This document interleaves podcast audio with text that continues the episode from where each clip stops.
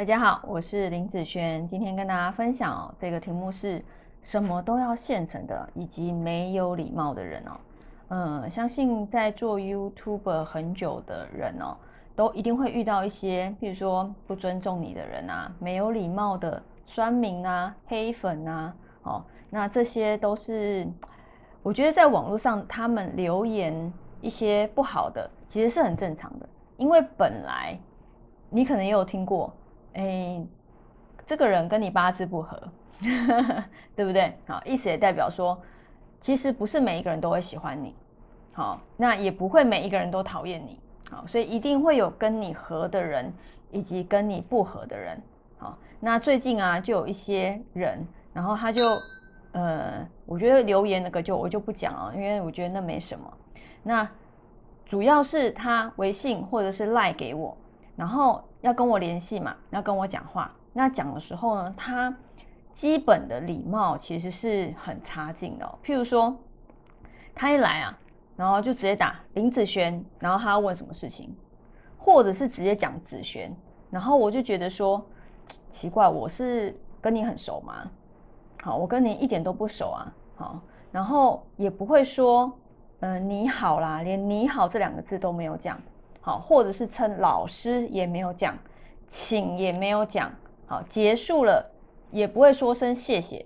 好，其实我觉得刚开始的第一印象啊是很重要的哦。如果你的第一印象都让人觉得很差的时候，你觉得还有后面吗？好，我就觉得说，如果当我感受到你没有尊重我，那我也不会尊重你，我们之间就直接没有缘分呐。好，不管今天你是要。拼命，或者是你是要八字的教学，只要前面我觉得你是属于不尊重的部分，那我就觉得说，嗯，就直接没缘分了。好，那有些人会觉得说啊，看在钱的份上嘛，啊，我不会哦，好，我不会看在钱的份上哦，好，就直接没有缘分。所以请大家互相的尊重哦。那还有一些人呢，也很奇怪哦，就是他加了赖以后，他就直接问，然后问说。哎，你是什么派别的啊？好，那你的派别有什么优势啊？好，那你的派别缺点是什么？或者是说，你觉得呃别人的派别的优势是什么？缺点是什么？好，然后还问说，哎，你觉得你比较准，还是别的派别的比较准？我有时候看到这样子的一些问题哦，我都觉得这种东西。你听我讲，你会觉得准确吗？甚至你还会觉得，哎，我你讲的不对哦。那既然是这样，你为什么不自己去看？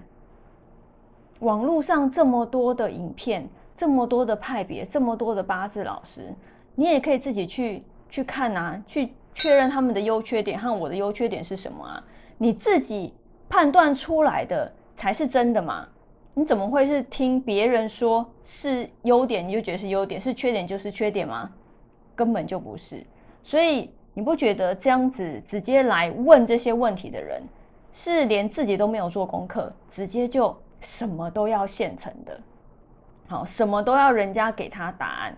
好像最近我之前有一个客人，然后他突然回复了一个问题，就说：“老师，我想请问你。”我忘记我的日主是任日主还是鬼日主，好，他说他忘记了，好，我就直接回他，我就说这种东西你自己去查一下，好，你的论八字或者是你的八字排盘系统你就知道了，你还来问我，你不觉得这种事情你自己都可以做到的事情，直接来问是一件很奇怪的事吗？你有这么懒惰吗？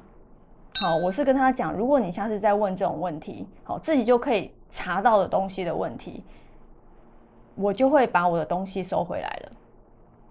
好，所以其实，嗯，不是说，嗯，我的脾气怎么样，而是有一些人真的会让你觉得想要翻白眼呢。那也会设一些门槛，然后去防范这些人。啊，那其实我觉得。呃，我我这后面是要讲给我学生的啦，就是之后如果你有遇到这样子的，不管是酸民或者是持你反对意见的人，我觉得你碰到其实算是好运。为什么？因为只要你处理过两三次，你后面就知道该怎么去处理了。好，所以这些人呢是让你来练习用的，好，让你来练习，你后面再遇到这些人的时候，你该怎么去应对。所以其实基本上，嗯，你看我现在应对都是很很平凡的，呵 呵很平凡也很平常，是因为。呃，这个东西就常遇到嘛，那你该知道怎么去应对他。那不要跟他，你觉得这个人对你是不尊重的，其实基本上哦他要付钱给你，你你其实也是可以拒绝啦，因为他就不尊重你了。你不管后面再对他多好，说你的八字有哪些地方要注意，他就没有基本的尊重，他也不会听你的话，所以你们之间的一个拼命过程会非常的不愉快。好，所以还不如哦，就是让他去找他觉得适合他的老师。那其实你们两个不就是好愉快非常多吗？好，好，那以上这个影片就分享给大家以及我的学生，我们下次见喽，拜拜。